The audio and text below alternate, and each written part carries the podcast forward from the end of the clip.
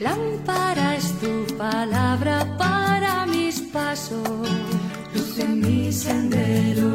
Lámpara es tu palabra para mis pasos, luz en mi sendero.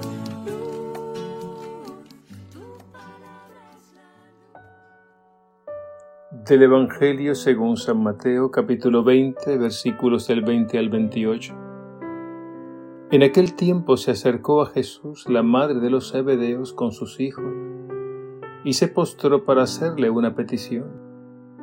Él le preguntó, ¿qué deseas? Ella contestó, ordena que estos dos hijos míos se sienten en tu reino, uno a tu derecha y el otro a tu izquierda.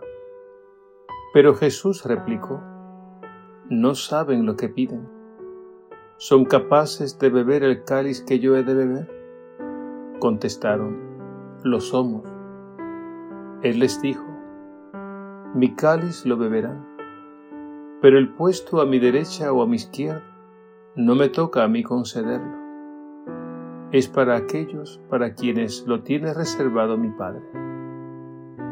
Los otros diez que lo habían oído se indignaron contra los dos hermanos, pero Jesús reuniéndolos, les dijo, Saben que los jefes de los pueblos los tiranizan y que los grandes los oprimen.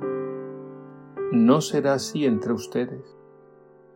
El que quiera ser grande entre ustedes, que sea su servidor, y el que quiera ser primero entre ustedes, que sea su esclavo. Igual que el Hijo del Hombre no ha venido para que le sirvan, sino para servir y dar la vida en rescate por muchos. Palabra del Señor. Gloria a ti, Señor Jesús. Un pequeño fuego puede incendiar una ciudad y una luz que se levanta rompe la oscuridad. El Señor es la victoria, solo Él tiene el poder para cambiar nuestra historia y la batalla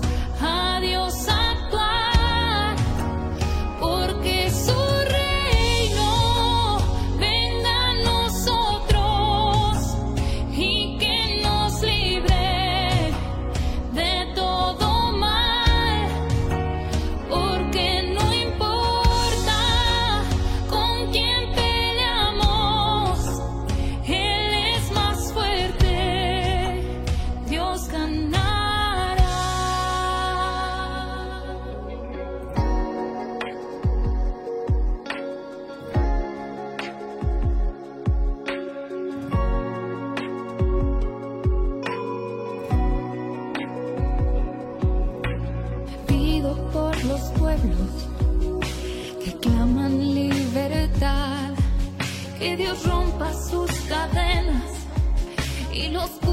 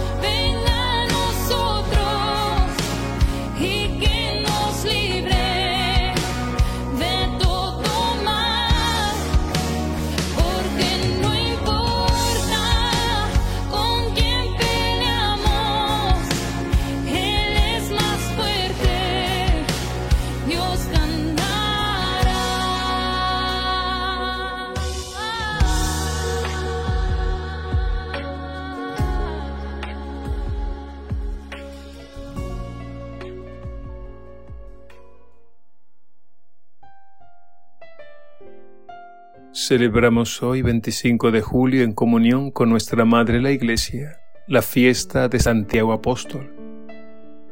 En el grupo de los doce habían dos con el nombre de Santiago. Para distinguirlos, a uno se le llamaba Santiago el Mayor y al otro Santiago el Menor por ser el más joven. Hoy recordamos a Santiago el Mayor, hermano de Juan. Su padre se llamaba Zebedeo y su madre Salomé. Eran una familia de pescadores.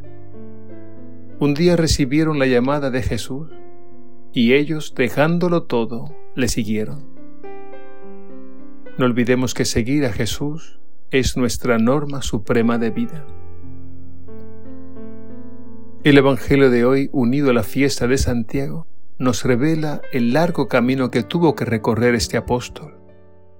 Se trata de un camino que va de la gloria de este mundo a la gloria de Dios a través del servicio y la entrega, es decir, a través de la cruz.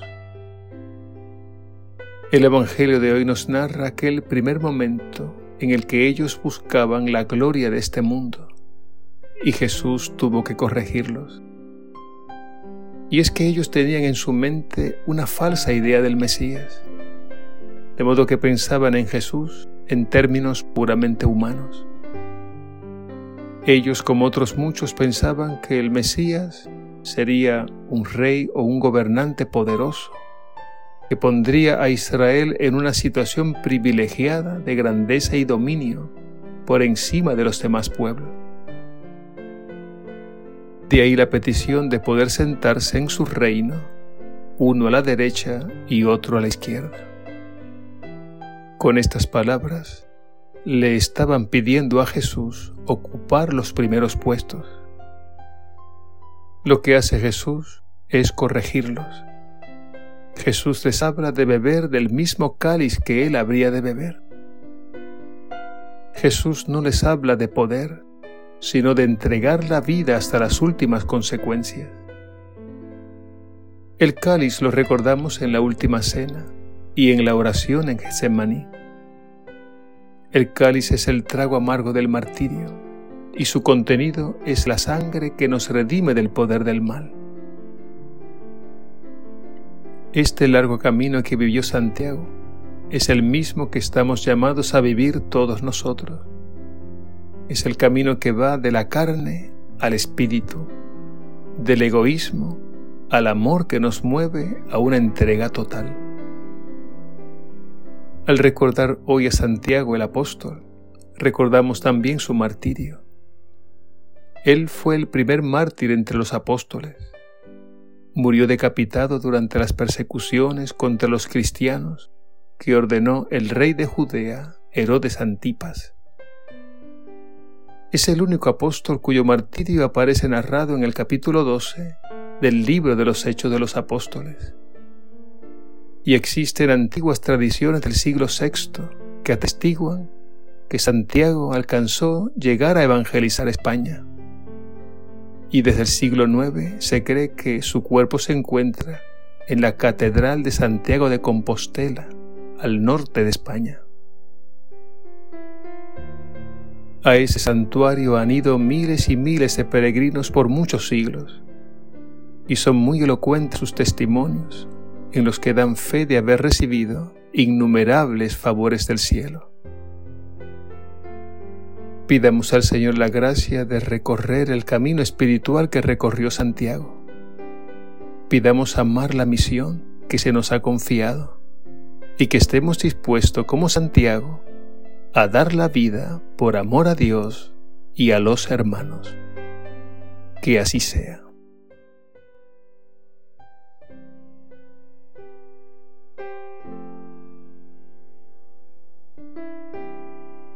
Dios Padre nuestro, que consagraste los primeros trabajos de los apóstoles con la sangre de Santiago, haz que por su martirio sea fortalecida tu iglesia y por su intercesión nos mantengamos fieles a Cristo hasta el final.